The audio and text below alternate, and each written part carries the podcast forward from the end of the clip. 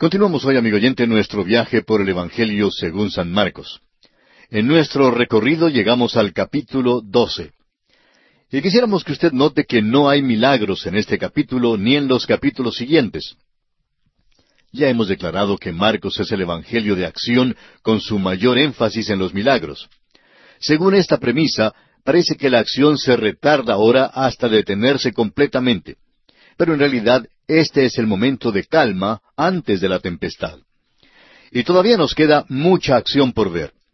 Hemos preparado un pequeño bosquejo de este capítulo y vamos a compartirlo a continuación. En primer lugar, Jesús acelera la batalla con los príncipes religiosos cuando les da la parábola del hombre que plantó la viña en los versículos uno al doce. En segundo lugar, Jesús echa a perder el complot de los fariseos y herodianos que querían atraparlo en cuanto al tema de pagar los impuestos a César, en los versículos trece al diecisiete. En tercer lugar, Jesús desbarata el escepticismo de los saduceos en cuanto a la resurrección, versículos 18 al 27. Cuarto, Jesús apacigua la mente del escriba con respecto al gran mandamiento, versículos 28 al 34. En quinto lugar, Jesús interroga a los fariseos en cuanto al Mesías y cita del Salmo 110, en los versículos 35 al 40. Y sexto, Jesús clasifica las ofrendas según las Escrituras, estimando de gran valor las dos blancas de la viuda, en los versículos 41 al 44. Estamos llegando a muchísima acción, pero es una acción de una clase distinta a la que hemos visto hasta ahora. El Señor Jesús es el Cordero de la Pascua, y ahora está en el lugar de la inspección de cerca para comprobar que es verdaderamente un Cordero sin mancha antes de ser crucificado. Usted recordará que el Cordero de la Pascua tenía que separarse por un tiempo para ser inspeccionado. Todas las olas furiosas de la ira humana se romperían sobre la cabeza de Jesús dentro de unos pocos días. Este no es un período de calma ni de inacción, sino por el contrario, es su encuentro más recio con los príncipes religiosos.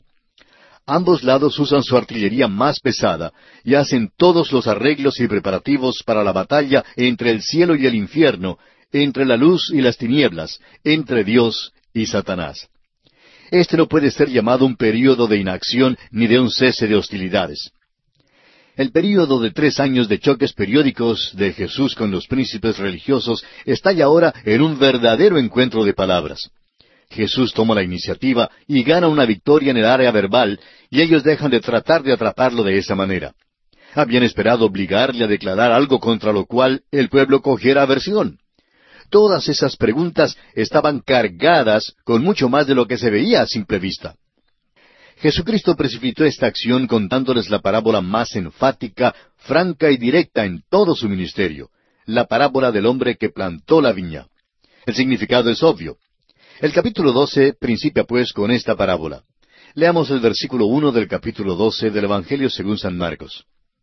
Entonces comenzó Jesús a decirles por parábolas, un hombre plantó una viña, la cercó de vallado, cavó un lagar, edificó una torre, y la arrendó a unos labradores, y se fue lejos. La viña es la nación de Israel, según Isaías capítulo cinco versículos uno al siete. Dios sacó aquella viña de Egipto y la plantó. Dio a los israelitas una religión. Son los únicos en la vida que hayan tenido una religión dada por Dios mismo y que hayan tenido la presencia visible de Dios. Las iglesias de hoy en día nunca han tenido tal cosa. Ahora Jesús sigue dando a los príncipes religiosos de aquel entonces. Escuche usted lo que les dice en los versículos dos al doce de Marcos capítulo doce. Y a su tiempo envió un siervo a los labradores para que recibiese de éstos del fruto de la viña. Mas ellos, tomándole, le golpearon y le enviaron con las manos vacías. Volvió a enviarles otro siervo, pero apedreándole, le hirieron en la cabeza y también le enviaron afrentado. Volvió a enviar otro, y a éste mataron. Y a otros muchos, golpeando a unos y matando a otros. Por último, teniendo aún un hijo suyo, amado, lo envió también a ellos, diciendo, Tendrán respeto a mi hijo. Mas aquellos labradores dijeron entre sí, Este es el heredero, venid matémosle, y la heredad será nuestra. Y tomándole, le mataron, y le echaron fuera de la viña. ¿Qué pues hará el señor de la viña? Vendrá y destruirá a los labradores, y dará su viña a otros. Ni aun esta escritura habéis leído, la piedra que desecharon los edificadores ha venido a ser cabeza del ángulo. El Señor ha hecho esto y es cosa maravillosa a nuestros ojos. Y procuraban prenderle porque entendían que decía contra ellos aquella parábola, pero temían a la multitud y dejándole se fueron. Creemos que es muy obvio lo que Jesús está diciendo en esta parábola. Los siervos que Dios envió eran los profetas. El hombre que plantó la viña es Dios el Padre. La viña es la nación de Israel. Dios había elegido y protegido a esta nación. Los labradores eran los príncipes religiosos. Por fin envió a su Hijo, y ese por supuesto es el Señor Jesús, el Hijo amado del Padre. En una manera especial, Jesús vino a la nación de Israel primero. Él dice en Mateo 15:24, No soy enviado sino a las ovejas perdidas de la casa de Israel. Pero según Juan 3:16, también vino a todo el mundo. Pero aquí nuestro Señor lanza un ataque premeditado y directo contra los príncipes religiosos que aquí se paraban delante de Él. Ya habían maquinado su muerte y así también Él reveló sus planes. Y según Juan 2.25 dice, pues Él sabía lo que había en el hombre. Anunció a los príncipes religiosos lo que ellos mismos iban a hacer profetizó cada paso que ellos dieron y anticipó cada uno de sus movimientos. Les acusa de asesinato antes de que lo maten. Este, amigo oyente, es un incidente extraordinario porque profetiza también el juicio sobre Jerusalén, su templo y sus príncipes religiosos. Podemos ver en la historia cómo se cumplió todo esto en el año setenta después de Cristo, cuando Tito destruyó aquella ciudad y les llevó al cautiverio. Podemos ir para mirar el Coliseo en Roma. Fue el trabajo de los esclavos judíos que lo construyó. Ahora vamos a notar aquí algo maravilloso. Jesús añade las palabras, la piedra que desecharon los edificadores ha venido a ser cabeza del ángulo. Esta es como dos parábolas en una, de la viña y de la piedra. Cristo era una piedra de tropiezo y una roca de ofensa para los príncipes religiosos. Pero muchos se volvieron a Él, y así Él llegó a ser la cabeza del ángulo. Esto al fin será cumplido en el futuro cuando Él venga de nuevo a la tierra. La manera como será cumplida esta profecía se describe en Zacarías 4:7, donde dice, ¿Quién eres tú, oh gran monte? Delante de Zorobabel serás reducido a llanura. Él sacará la primera piedra con aclamaciones de gracia, gracia a ella los príncipes religiosos hubieran prendido a Jesús allí mismo y lo habrían ejecutado si no fuera porque le tenían miedo a la gente. Pero ahora notamos que esta parábola en cuanto a la viña estalló en una guerra de palabras y así le envían más delegaciones. Leamos los versículos trece hasta el quince de este capítulo doce de Marcos. Y le enviaron algunos de los fariseos y de los herodianos para que le sorprendiesen en alguna palabra. Viniendo ellos le dijeron, Maestro, Sabemos que eres hombre veraz y que no te cuidas de nadie, porque no miras la apariencia de los hombres, sino que con verdad enseñas el camino de Dios. ¿Es lícito dar tributo a César o no? ¿Daremos o no daremos? Mas él, percibiendo la hipocresía de ellos, les dijo, ¿Por qué me tentáis? Traedme la moneda para que la vea. Su pregunta es una obra maestra. Le lisonjearon, pero él los llamó hipócritas. Él no aceptó su lisonja. A propósito, Cristo sí aceptó lo que Nicodemo le había dicho. En cambio, estos sí que eran hipócritas. Ahora, ¿por qué les pidió el dinero? Va a usar la moneda de ellos, es verdad, pero creemos que la pide simplemente porque él mismo no tenía dinero. Figúrese usted, el Señor de la Gloria está en este mundo y no tenía ni diez centavos en el bolsillo, amigo oyente. ¿Puede imaginarse usted eso? ¡Cuán maravilloso era Él! no tenía ni una moneda, ni tampoco tenía un puñado de tarjetas de crédito en su bolsillo. Simplemente, pues, les pide una moneda y ellos se la dan. Leamos los versículos 16 y 17 de Marcos capítulo 12. Ellos se la trajeron y les dijo, ¿De quién es esta imagen y la inscripción? Ellos le dijeron, De César. Respondiendo Jesús les dijo, Dad a César lo que es de César, y a Dios lo que es de Dios y se maravillaron de él. Le dieron una moneda y él les hizo una pregunta. Es que si él les hubiera contestado simplemente afirmando que debían pagarle tributo a César, entonces eso significaría que Jesús colocaba al César delante de Moisés y delante del Mesías. Y si por otra parte él hubiera dicho que no necesitaban pagar tributo, habría sido declarado culpable de insurrección contra el César. Ellos creían que le habían atrapado, pero él no había caído en su lazo en ninguna manera. Tuvieron que maravillarse de su respuesta.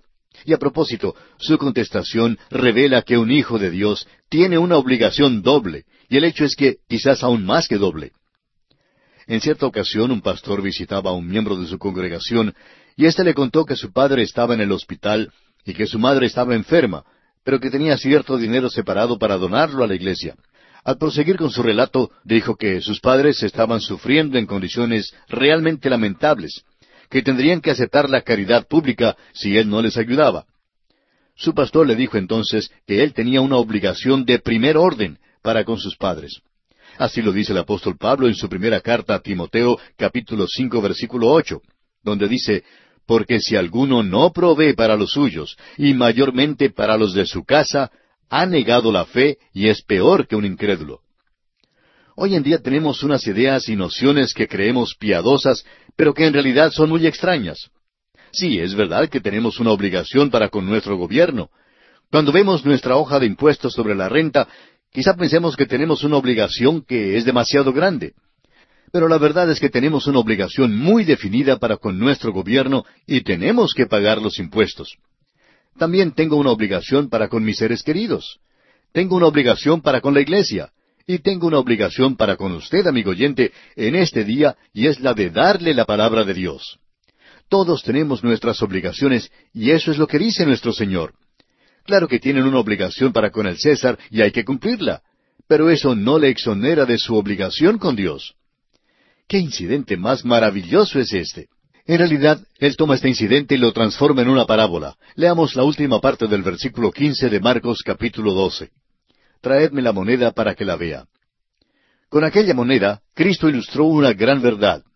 La moneda tiene tanto una obligación terrenal o física como una celestial o espiritual. Los ciudadanos del cielo pagan impuestos aquí en la tierra. Los peregrinos acá deben depositar sus riquezas eternas en el cielo. De modo que usted puede ver cómo él hizo callar a estos herodianos que querían mantener en el trono a la casa de Herodes. Y pasamos así al siguiente aspecto en consideración en este capítulo doce del Evangelio según San Marcos. Leamos los versículos dieciocho y diecinueve. Entonces vinieron a él los saduceos, que dicen que no hay resurrección, y le preguntaron diciendo, Maestro, Moisés nos escribió que si el hermano de alguno muriere y dejare esposa, pero no dejare hijos, que su hermano se case con ella y levante descendencia a su hermano. Usted recordará que los saduceos eran los liberales de aquel entonces. Negaban todo lo sobrenatural. Y a propósito, lo que declararon a Jesús era correcto. Era la ley de pariente redentor que se ilustra en el libro de Ruth. Ellos sabían lo que decían las Escrituras al plantear el siguiente caso al Señor Jesucristo. Leamos los versículos veinte al veintidós. Hubo siete hermanos. El primero tomó esposa y murió sin dejar descendencia. Y el segundo se casó con ella y murió, y tampoco dejó descendencia. Y el tercero de la misma manera. Y así los siete, y no dejaron descendencia. Y después de todos, murió también la mujer. Esta es una ilustración ridícula, ¿no le parece? Bueno, podría ser duplicada hoy en Hollywood, o quizá en nuestra sociedad contemporánea, pero no deja de ser ridícula. La pregunta de estos saduceos es entonces, en los versículos 23 y 24, en la resurrección, pues, cuando resuciten, ¿de cuál de ellos será ella mujer, ya que los siete la tuvieron por mujer? Entonces, respondiendo Jesús les dijo, ¿No erráis por esto porque ignoráis las escrituras y el poder de Dios? Diríamos que esta es la dificultad hoy en día con aquellos que critican tanto a las sagradas escrituras. Notamos ahora mismo que hay un plan para rebajar el gran aumento de nacimientos y hay quienes dicen que esto es contrario a la Biblia.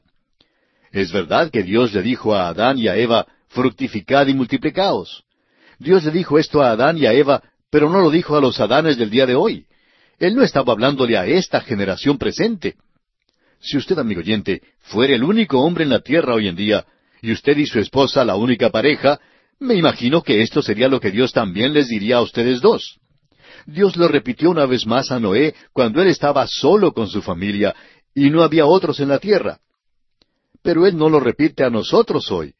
Esto ni aún es declarado a los creyentes en Cristo para que lo cumplan. Muestra una ignorancia de la Biblia y sin embargo hoy hay tantas personas que pretenden hablar en cuanto a la Biblia sin conocerla realmente. El Señor Jesucristo les dijo pues a los saduceos que eran ignorantes de dos cosas. En primer lugar, de las escrituras. No conocían las escrituras. Y en segundo lugar, no conocían el poder de Dios.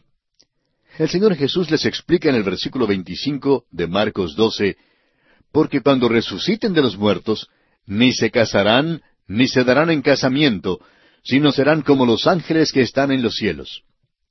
Esto no significa que un hombre y una mujer que estaban juntos aquí no puedan estar juntos en el cielo.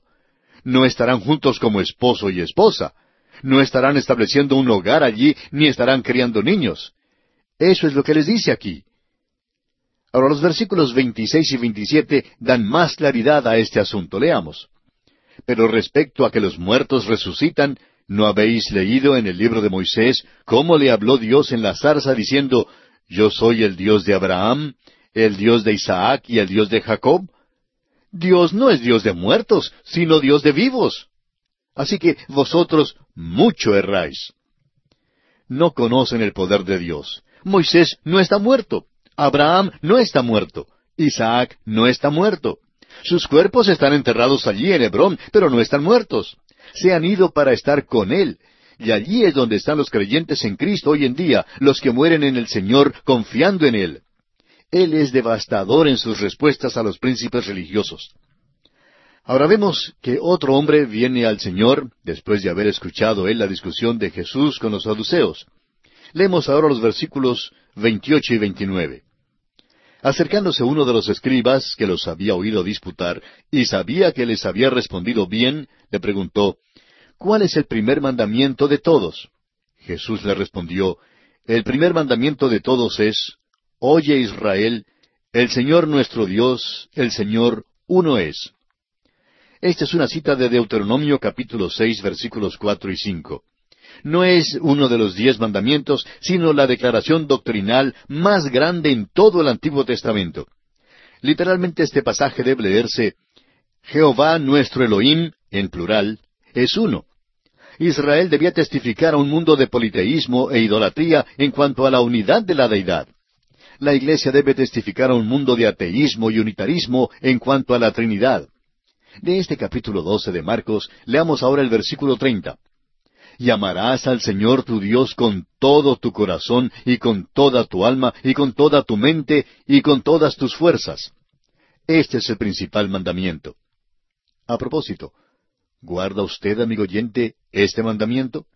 Si usted dice que no necesita a Cristo como su Salvador, pero que obedece a Dios y sus mandamientos, entonces queremos preguntarle, ¿ama usted a Dios con todo su corazón, con toda su alma y con toda su mente? Si no le ama así, entonces está usted violando su principal mandamiento y tiene necesidad de un Salvador. Yo sé que en cuanto a mí, necesito un Salvador. Yo solo no puedo satisfacer las normas de Dios. Ojalá que las pudiera satisfacer. Es verdad que yo amo a Dios, pero no como debo amarle. Ahora veamos el versículo 31 de Marcos 12. Y el segundo es semejante. Amarás a tu prójimo como a ti mismo. No hay otro mandamiento mayor que estos. Ahora, si a usted le es posible con sus propios recursos satisfacer esta norma, quizá pueda pedir entonces la salvación a base de sus propios méritos. Pero mientras usted no pueda satisfacer las normas de Dios y hacerlo en forma total, Usted necesita un mediador entre usted y Dios, o sea, un Salvador. Los versículos 32 al 34 de Marcos 12 nos dicen, Entonces el escriba le dijo, Bien, maestro, verdad has dicho que uno es Dios y no hay otro fuera de él. Y el amarle con todo el corazón, con todo el entendimiento, con toda el alma y con todas las fuerzas, y amar al prójimo como a uno mismo, es más que todos los holocaustos y sacrificios. Jesús entonces, viendo que había respondido sabiamente, le dijo, No estás lejos del reino de Dios. Y ya ninguno osaba preguntarle. Lo que dijo el escriba es ciertamente verdad. El amar a Dios y el amar a nuestro prójimo es mucho más importante que todas las ofrendas y sacrificios. Amigo oyente, permítanos decirle de nuevo que si usted no ama a Dios con todo el corazón, con toda el alma, con toda su mente y con todas sus fuerzas, y si no ama al prójimo tal como se ama a usted mismo, entonces usted necesita desesperadamente un Salvador. Acuda ahora mismo a Cristo Jesús.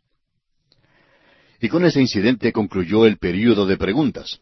Preguntas que en realidad no buscaban respuestas, sino que buscaban más bien algún punto débil de Jesús para poder atraparle. Pero sus enemigos no pudieron lograrlo. Ahora Jesús va a hacer algunas preguntas a los príncipes religiosos. Leamos los versículos 35 al 37 de este capítulo 12 de Marcos. Enseñando Jesús en el templo decía, ¿Cómo dicen los escribas que el Cristo es hijo de David? Porque el mismo David dijo por el Espíritu Santo, Dijo el Señor a mi Señor, siéntate a mi diestra hasta que ponga a tus enemigos por estrado de tus pies. David mismo le llama Señor.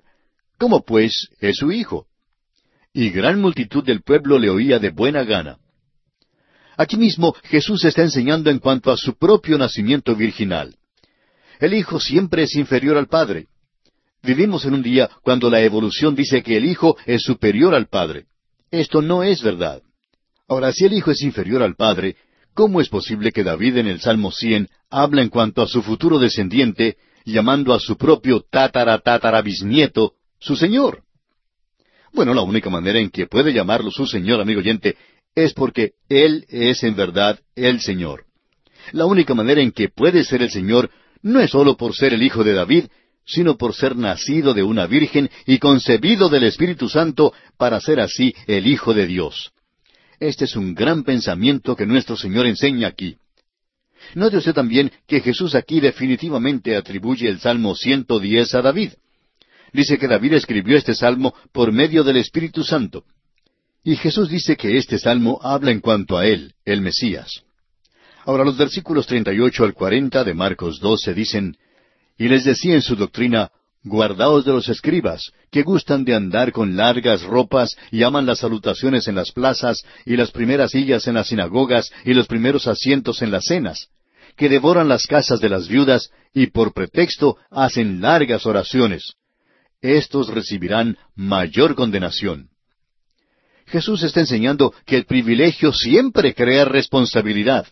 Denuncia a los escribas porque sus vidas desmentían las mismas escrituras que enseñaban el juicio sería más severo para ellos que para aquellos que nunca habían oído las Escrituras.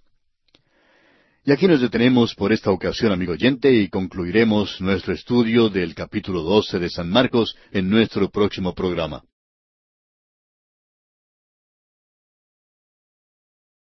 Continuamos hoy, amigo oyente, nuestro viaje por el Evangelio según San Marcos.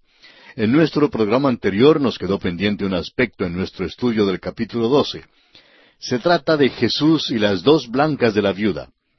En el incidente final de este capítulo 12, vemos a Jesús dando el valor bíblico de las ofrendas al evaluar las dos blancas de la viuda. Esta es una manera maravillosa de terminar este capítulo aquí al final de su ministerio terrenal. Leamos ahora el versículo 41 de este capítulo 12 del Evangelio de Marcos. Estando Jesús sentado delante del arca de la ofrenda, miraba cómo el pueblo echaba dinero en el arca, y muchos ricos echaban mucho. Jesús estaba allí observando lo que la gente ofrendaba. Alguien preguntará que con qué autoridad podía hacer esto. No olvidemos que Él tiene la misma autoridad hoy en día de pararse allí mismo en la hora de tomar la ofrenda en su iglesia o en cualquier tiempo que le pidan ofrendar para alguna causa dentro de la obra del Señor. Está allí, amigo oyente, para observarle Jesús no mira lo que damos, mira cuánto es lo que guardamos para nosotros mismos. Veamos la secuencia con que se desarrolla este asunto en los versículos 42 y 43.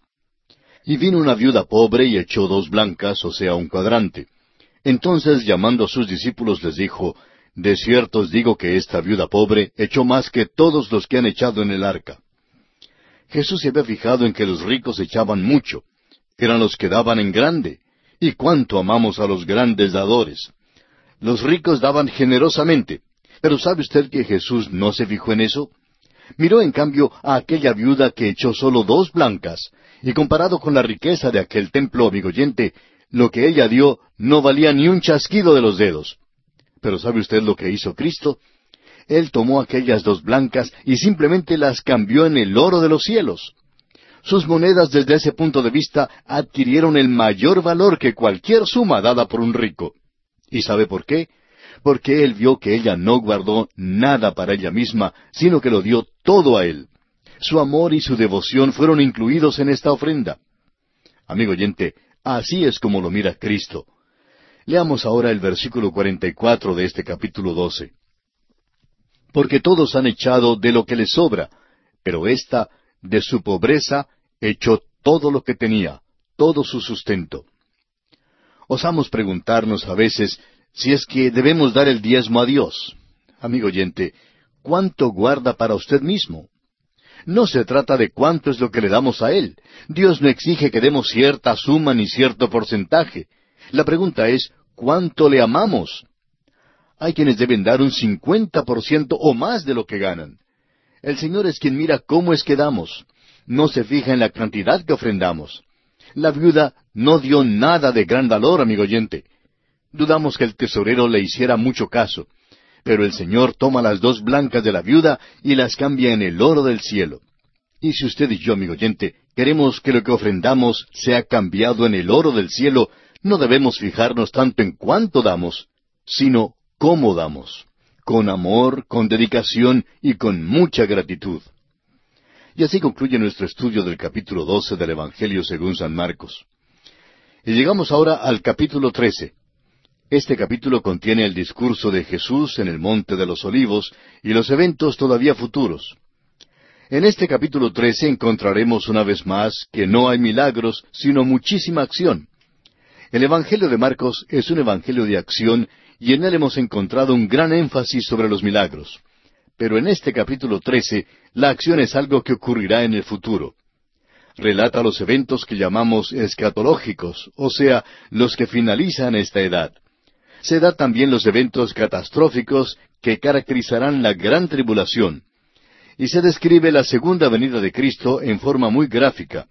Esta es una acción relacionada con el poder divino, un poder mucho más grande que el poder atómico. El discurso del Monte de los Olivos que encontramos en este capítulo es un relato paralelo al relato que da Mateo, pero en una versión más breve que la de Mateo. El hecho es que es una edición resumida, esta brevedad en sus descripciones caracteriza casi todo el Evangelio de San Marcos, excepto algunos casos notables donde Marcos da el relato más largo en cuanto a ciertos incidentes. Pero en general tiene la costumbre de abreviarlo todo y de presentar una acción veloz. Veamos ahora el bosquejo de este capítulo 13. Primero, la presentación de las preguntas de los discípulos a Jesús en la cumbre del Monte de los Olivos. Versículos 1 al 4. Segundo, el panorama de esta edad, versículos cinco al siete. En tercer lugar, la persecución precedente a la gran tribulación, en los versículos ocho al trece.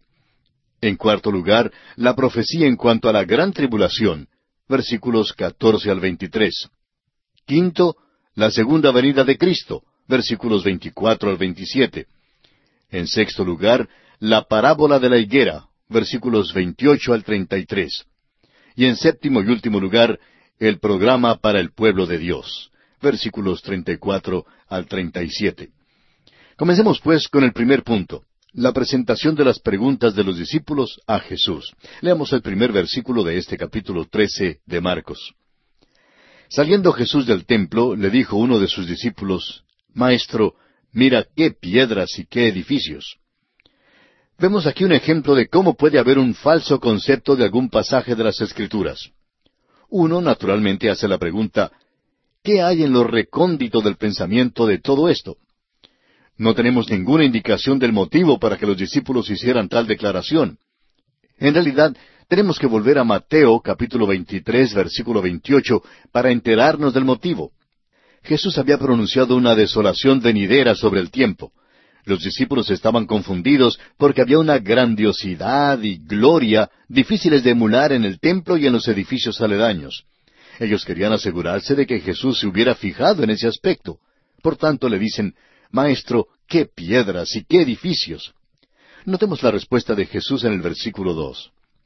Jesús respondiendo le dijo, ¿Ves estos grandes edificios? no quedará piedra sobre piedra que no sea derribada. Jesús les hace una pregunta. Ellos le habían pedido que mirara los edificios porque no querían que Él no los notara. Ahora Jesús les hace la pregunta, ¿realmente los ven? Jesús está enseñando aquí una gran lección espiritual. Quizá usted vive, o por lo menos ha estado alguna vez, en una de nuestras grandes ciudades de nuestro continente y ha podido notar los grandes edificios que se elevan por todas partes. Y al contemplar las enormes edificaciones de nuestro tiempo, bien podríamos hacer la misma pregunta de aquel discípulo de Jesús. ¿No ve todos estos bellos edificios? Son nuevecitos y son bellos.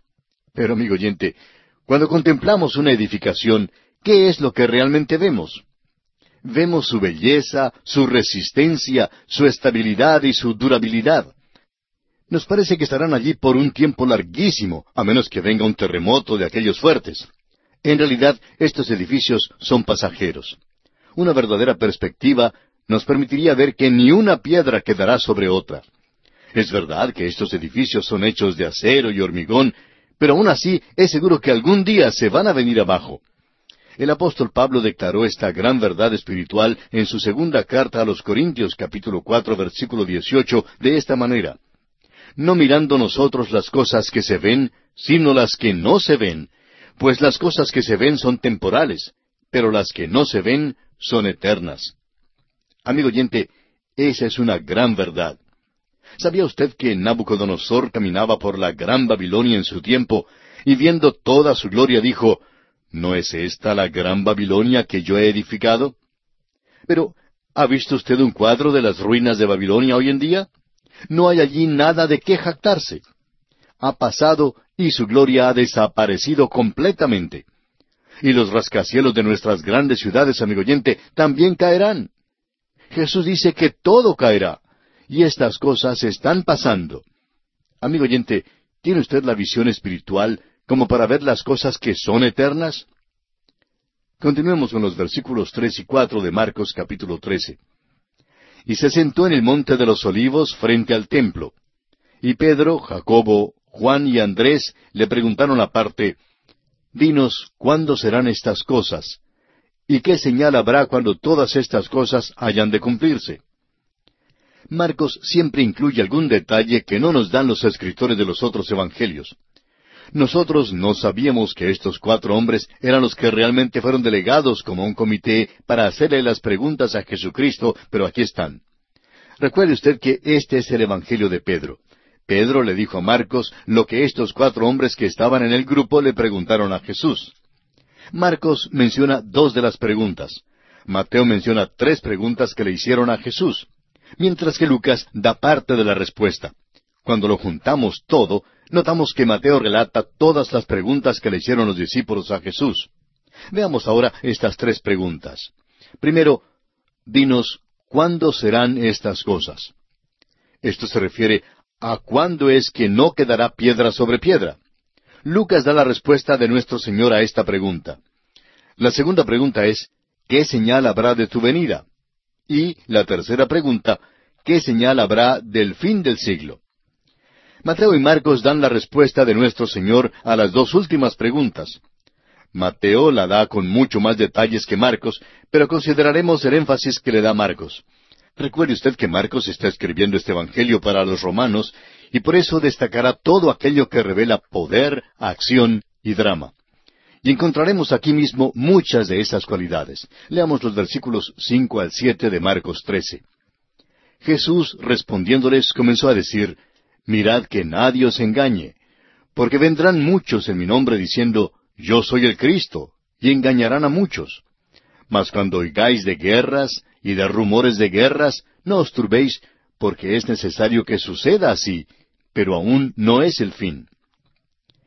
Encontramos que esta es una amonestación continua, una amonestación contra los falsos cristos. Algunos pensarán que esto no presenta ningún peligro en el día de hoy pero nosotros creemos que es muy pertinente ahora mismo. Por ejemplo, el Cristo de los liberales teológicos es un anticristo, no es el verdadero Cristo. Algunos pueden pensar que ellos predican el Cristo de la Biblia, pero no es así. Según las declaraciones de ellos, el Cristo que predican no nació de una virgen, nunca hizo milagros, no derramó su sangre por los pecados del mundo, no fue levantado corporalmente del sepulcro, no subió al cielo, ni viene de nuevo corporalmente. Amigo oyente, no hay un Cristo así en la Biblia. El Jesús de la Biblia nació de una virgen e hizo milagros. Derramó su sangre por los pecados del mundo. Eso es lo que la Biblia dice, y la Biblia contiene los únicos documentos de índole histórica con respecto a Jesús. La Biblia sostiene todos estos hechos cardinales de la fe. Los liberales hablan de otro Cristo, de otro Jesús, y cualquiera otro amigo oyente es un anticristo. Escuche usted las palabras del evangelista Juan en su primera carta, capítulo dos, versículo dieciocho. Dice él, Hijitos, ya es el último tiempo, y según vosotros oísteis que el anticristo viene, así ahora han surgido muchos anticristos. Por esto conocemos que es el último tiempo. Hay muchos anticristos, amigo oyente. Le hemos hecho notar el Cristo de los liberales, pero hay muchísimos Cristos falsos hoy en día, y cada uno de ellos alega ser el Cristo. Según nos dicen, un fundador de una religión en el sur del estado de California, en los Estados Unidos, alega hoy que a él le es posible hacer lo que Cristo pudo hacer.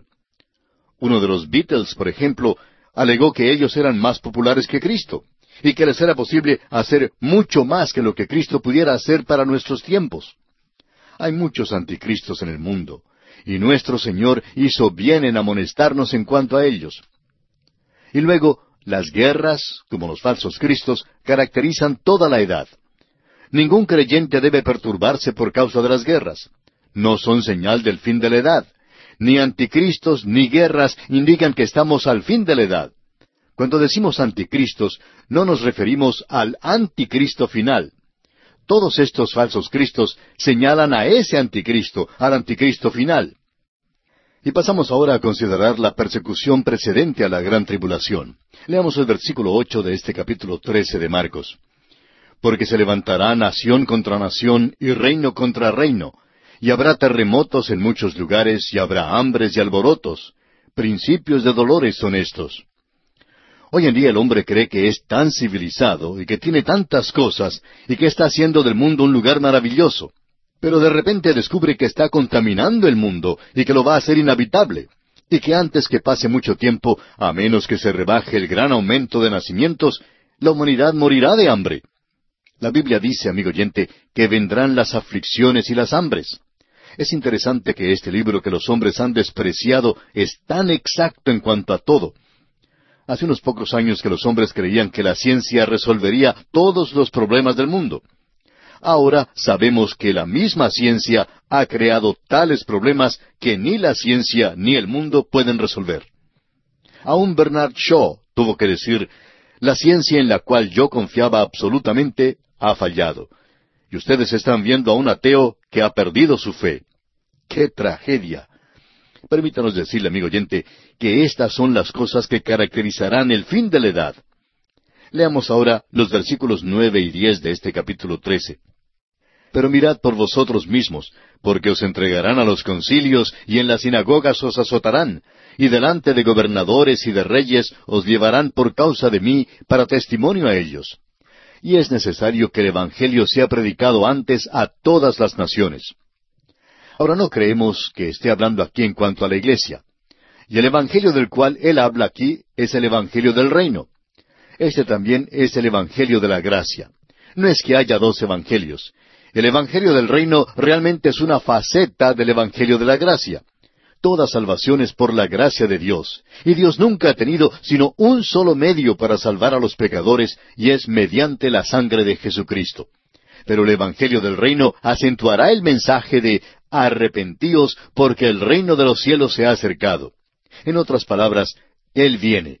Y cuando ellos lo digan en aquel día, será en el período de la gran tribulación.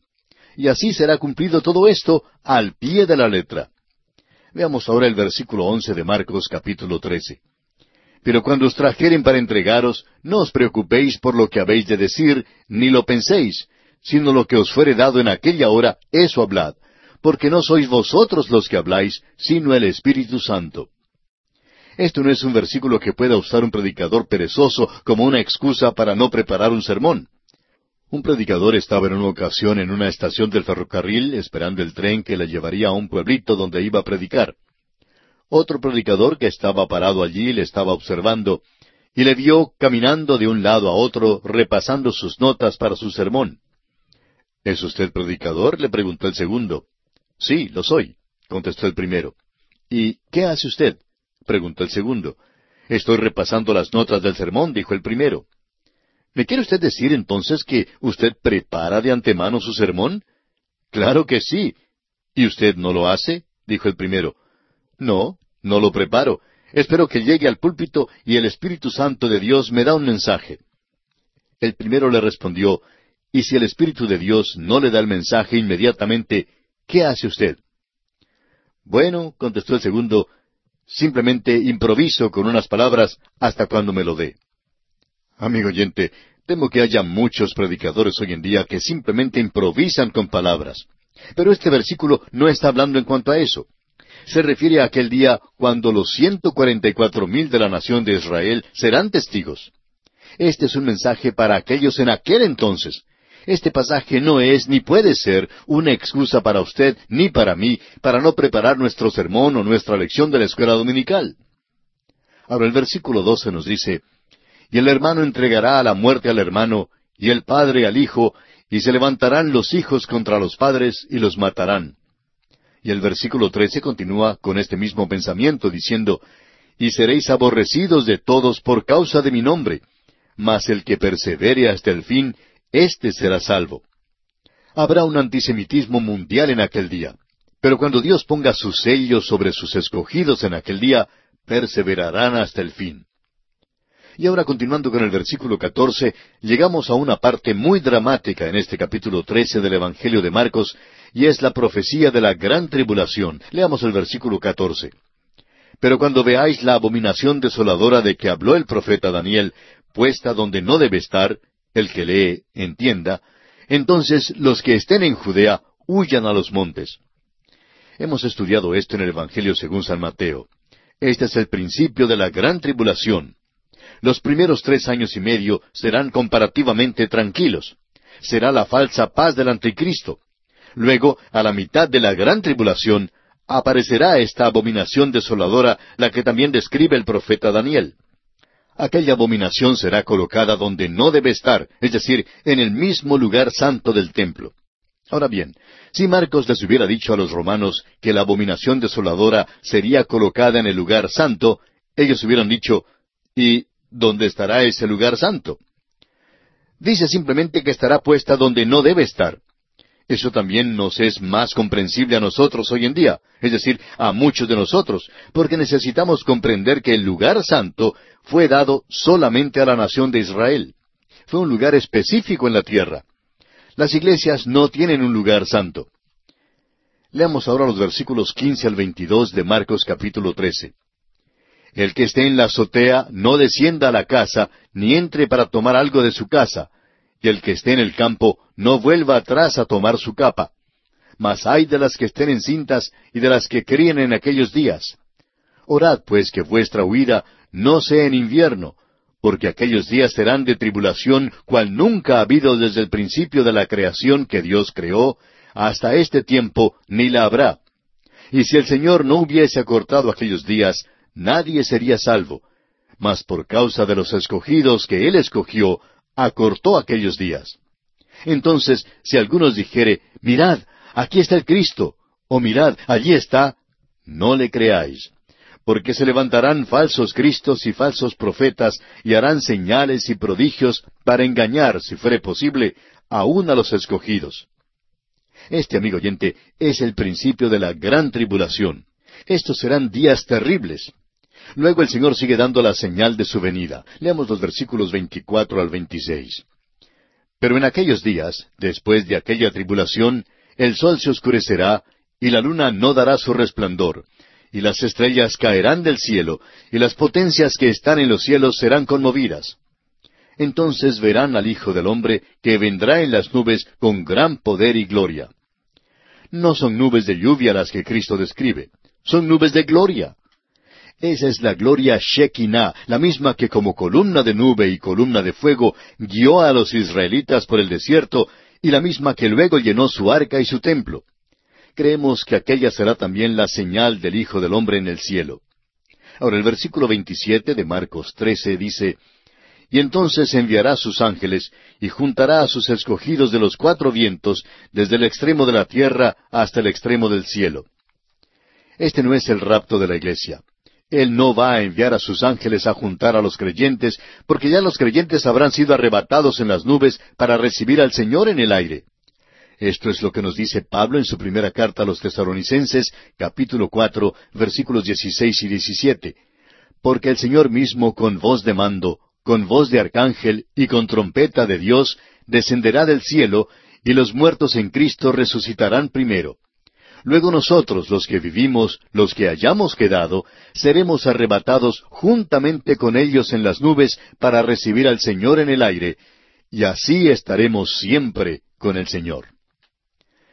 Nuestro tiempo, amigo oyente, se ha agotado y tenemos que detenernos por hoy. Tenemos aún dos aspectos por considerar en este capítulo 13, pero lo haremos Dios mediante en nuestro próximo programa.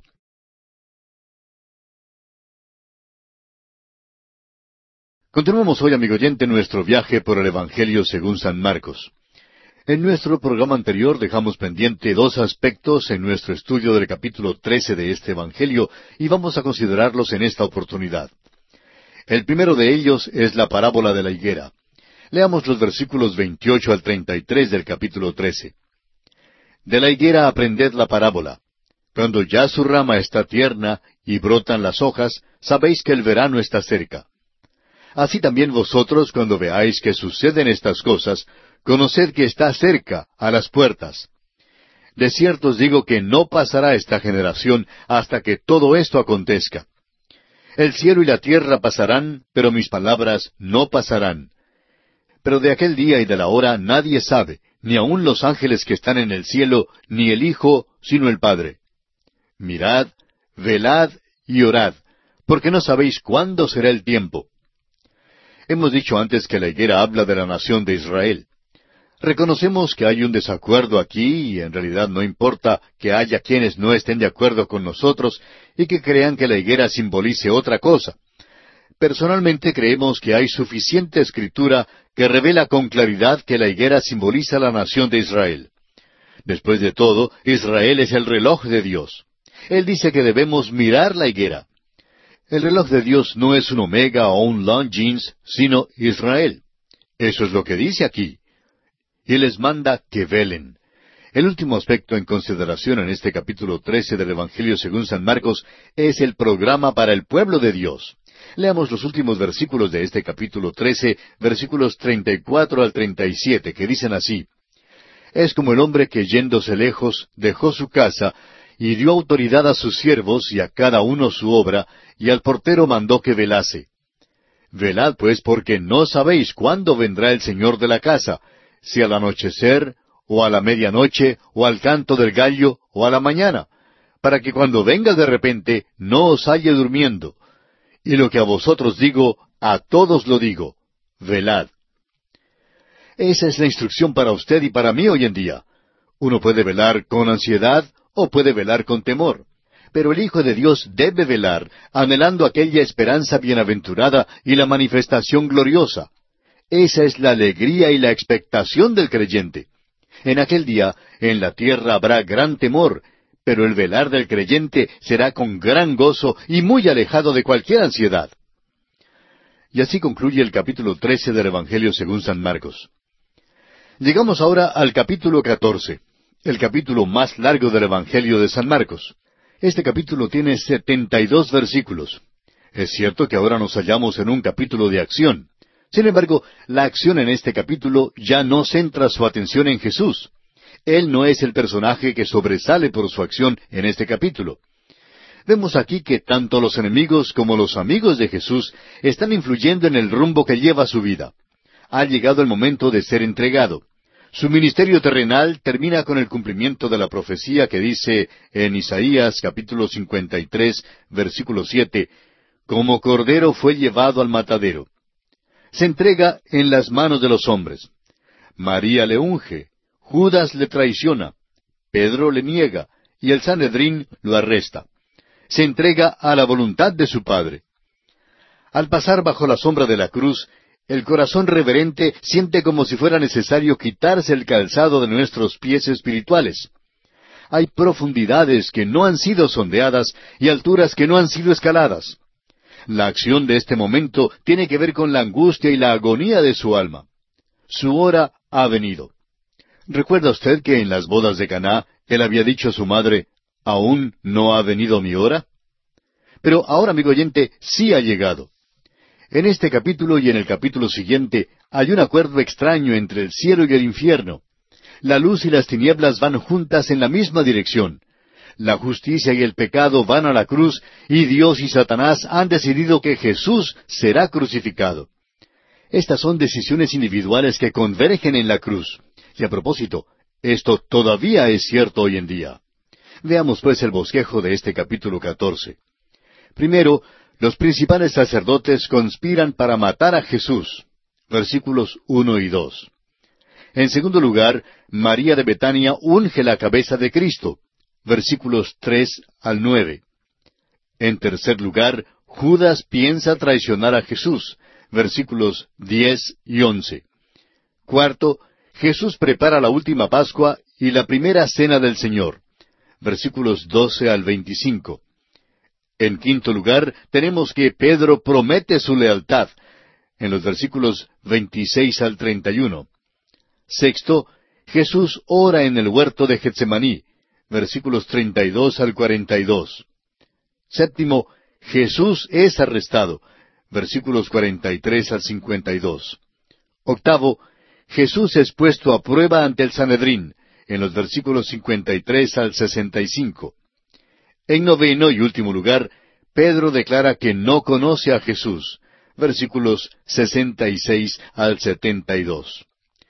Consideremos pues en primer lugar el complot para matar a Jesús. Leamos los primeros dos versículos de este capítulo catorce de Marcos. Dos días después era la Pascua y la fiesta de los panes sin levadura, y buscaban los principales sacerdotes y los escribas cómo prenderle por engaño y matarle. Y decían, no durante la fiesta, para que no se haga alboroto del pueblo. La Pascua era guardada en el catorce del primer mes, que es el mes de Nisan en el calendario hebreo y que corresponde a nuestro mes de abril. En Levítico 23, cinco leemos, En el mes primero, a los catorce del mes, entre las dos tardes, Pascua es de Jehová. Luego, la fiesta de los panes sin levadura se guardaba el quince del mismo mes y continuaba por siete días más. En el mismo capítulo 23 de Levítico, versículo 6, leemos, Y a los quince días de este mes es la fiesta solemne de los panes sin levadura a Jehová.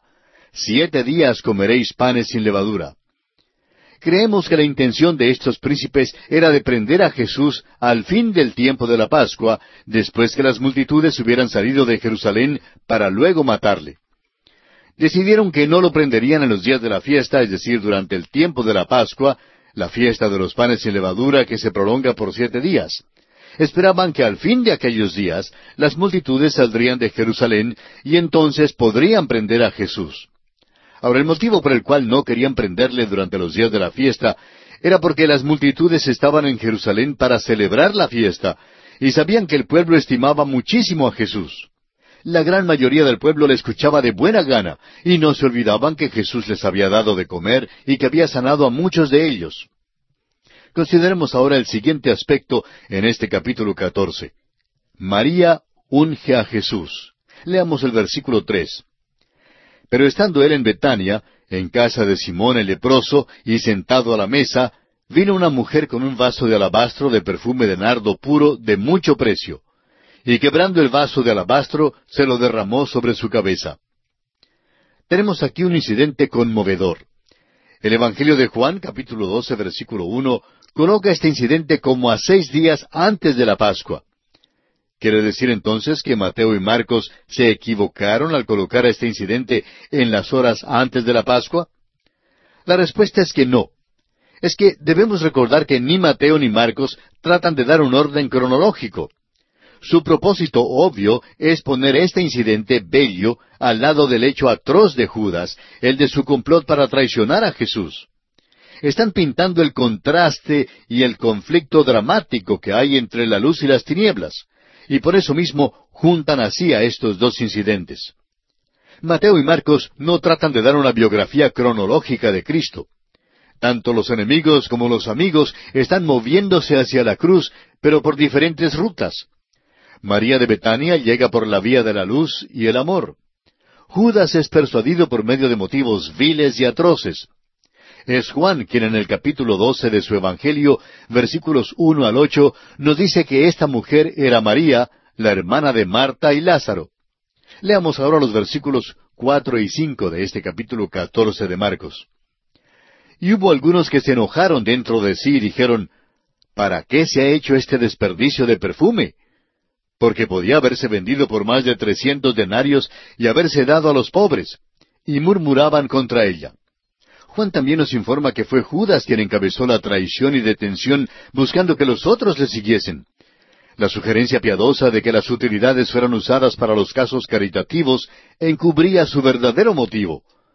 Judas quería consignarlos para sus propios objetivos egoístas. Lamentablemente, a veces encontramos este mismo tipo de cosa en nuestros días en la obra cristiana. Si le hubieran dado el dinero a Judas, ¿qué habría hecho Judas con el dinero?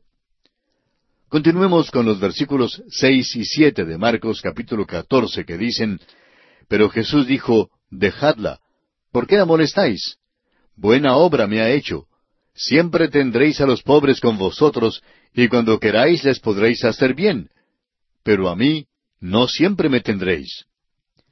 Si fueran sinceros, habría muchas oportunidades para ayudar a los pobres, y podrían haber aprovechado esas oportunidades. La presencia de los pobres es una de las características de esta edad. No habrá ninguna eliminación de la pobreza sino hasta cuando venga Jesús. Esta idea hoy en día de que se puede eliminar la pobreza entregando dólares y cheques de dinero es una equivocación muy grande. Hay tantas otras cosas que son malas en el mundo y que necesitan ser corregidas primero. Continuemos ahora con los versículos ocho y nueve. Esta ha hecho lo que podía, porque se ha anticipado a ungir mi cuerpo para la sepultura. De cierto os digo que donde quiera que se predique este Evangelio en todo el mundo, también se contará lo que ésta ha hecho para memoria de ella. Ella hizo lo que podía. Y eso es todo lo que Dios siempre ha pedido que hagan los hombres. Pero lo importante que debemos notar aquí es que María tuvo un discernimiento espiritual en aquel tiempo en particular y que tristemente les faltaba a los apóstoles. Ella ungió el cuerpo de Jesús para su entierro. Piense usted en eso. Esta frágil mujer se paró al borde de los eventos que conducían a la cruz y le dejó saber al Señor lo que ella comprendía. Permítanos decir, amigo oyente, que ninguno de los apóstoles infirió intuitivamente esto, pero ella sí lo comprendió. La fragancia del vaso de alabastro que ella quebró aquel día ha sido llevado a través de los siglos por el Espíritu Santo hasta el mismo día de hoy. Todavía, aún en esta misma hora, esta fragancia llena los corazones con su dulzura. Esperamos, amigo oyente, que ahora mismo la fragancia de este frasco de alabastro pueda ser llevada por medio de las ondas radiales hasta donde usted se encuentra, y que usted pueda ver esta cosa tan conmovedora que hizo María. Aquí, en la sombra de sus sufrimientos, los sufrimientos de Jesús, había alguien que comprendía. Es muy fácil leer esto y puede llegar a tener un poco de significado para nosotros. Pero ¿habrá acaso entre nosotros alguien que haya quebrado el frasco de alabastro para derramarlo sobre Jesús, de manera que haya una fragancia en nuestras vidas para que pueda servir de bendición a otros? Creemos que quizás si alguno de nosotros quebráramos el vaso de alabastro de perfume, sería con aquel mismo pretexto de ayudar a los pobres. Me pregunto, amigo oyente, si aquellos que son de Dios realmente hacen lo que deben hacer. Necesitamos quebrar nuestros vasos de alabastro de perfume hoy en día. Ahora, note usted que aquí al lado de esta cosa tan amable, tan conmovedora que hizo María, la luz de ella y el amor de ella, tenemos el plan de Judas de traicionar a nuestro Señor. Leamos los versículos diez y once de este capítulo catorce de Marcos. Entonces Judas Iscariote, uno de los doce, fue a los principales sacerdotes para entregárselo. Ellos, al oírlo, se alegraron y prometieron darle dinero. Y Judas buscaba oportunidad para entregarle. Vemos aquí a Judas en su hecho atroz. Este hombre ahora está planeando matar a Jesús. Piensa esperar. El complot tenía que esperar por un tiempo oportuno para traicionarlo. Pero ocurrió que el Señor estropeó los planes de estos hombres. Encontramos en el Evangelio según San Juan, capítulo 13, versículo 27, que el Señor dijo a Judas, Lo que vas a hacer, hazlo más pronto. Por tanto, Judas debe haber ido precipitadamente a los fariseos para decirles, Mejor es que lo prendan ahora, porque nuestro complot se ha descubierto. Me dijo que hiciera más pronto lo que iba a hacer. Él puede salir del pueblo. Y así pues, buscaron enseguida a los soldados y salieron para arrestarle. Volviendo al Evangelio según San Marcos, encontramos que la próxima cosa que se menciona es la preparación del Señor para la Pascua. Leamos el versículo 12 de este capítulo 14 de Marcos. El primer día de la fiesta de los panes sin levadura, cuando sacrificaban el cordero de la Pascua, sus discípulos le dijeron, ¿Dónde quieres que vayamos a preparar para que comas la Pascua? La Pascua debía ser comida con los panes sin levadura, y luego durante los siete días siguientes se continuaba comiendo panes sin levadura. Así lo vimos en Éxodo capítulo 12, versículos 14 al 20. El doctor J. Vernon McGee, autor de estos estudios bíblicos, relata el siguiente incidente cuando estuvo en Israel una vez durante el tiempo de la Pascua y se hospedó en un hotel en Haifa. Decía él, comimos el pan sin levadura por los siete días. Y quiero decirle que me cansé de ese pan. La demás comida fue muy sabrosa, pero aquel pan se hizo muy monótono. Me gustó mucho la manera en que prepararon el cordero allí. Pero amigo oyente, uno no puede menos que reconocer que esto es lo esperado en un país donde se crían los corderos. Y no ha habido mejor cuadro de Jesucristo que aquel del Cordero de Dios que quita el pecado del mundo. Ahora aquí los discípulos fueron escrupulosos en demasía en su manera de guardar la ley mosaica, porque se interesaron en la letra antes que en su espíritu. Querían saber dónde iban a comer la Pascua.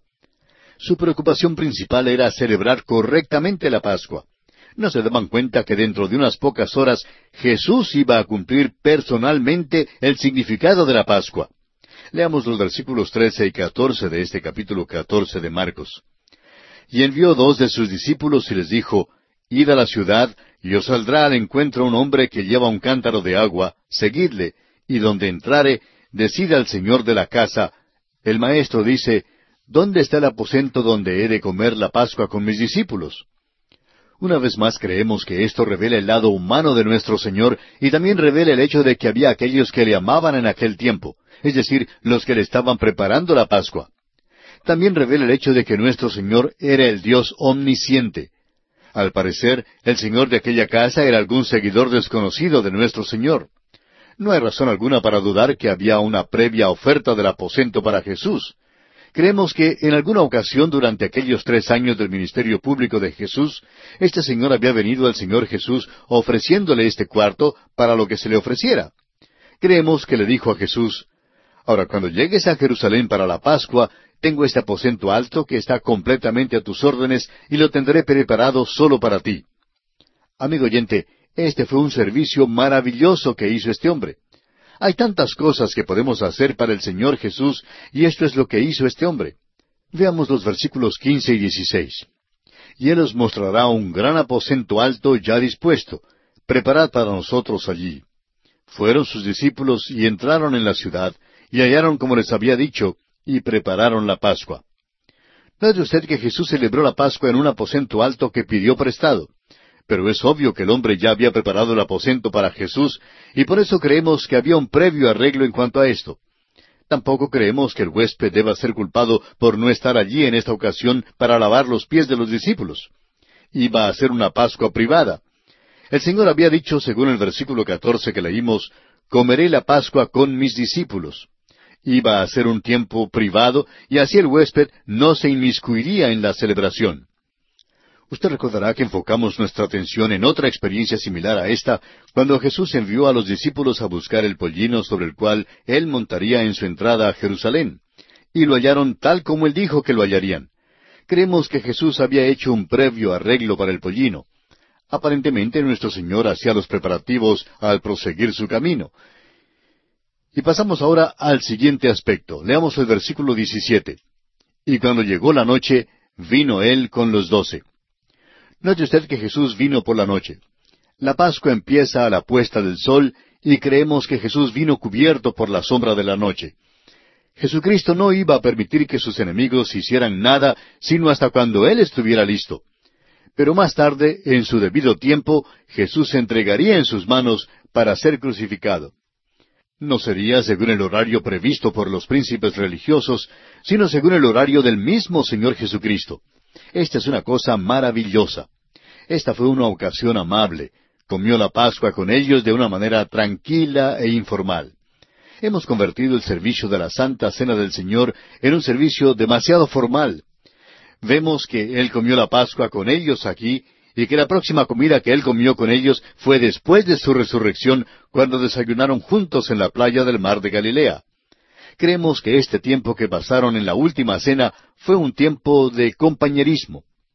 A veces se sirve cenas en nuestras iglesias y es maravilloso que los hermanos se reúnan y disfruten del compañerismo alrededor de la persona de Cristo. Pero si Cristo no está en el centro, entonces simplemente nos divertimos y no nos gozamos de una comunión como hermanos comprados por la sangre de Jesucristo.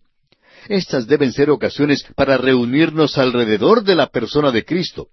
Y ese fue el propósito de aquellos que se reunieron en aquel aposento alto. Leamos ahora los versículos 18 y 19 de Marcos 14. Y cuando se sentaron a la mesa mientras comían, dijo Jesús, De cierto os digo que uno de vosotros que come conmigo me va a entregar. Entonces ellos comenzaron a entristecerse y a decirle uno por uno, ¿Seré yo? Y el otro, ¿Seré yo?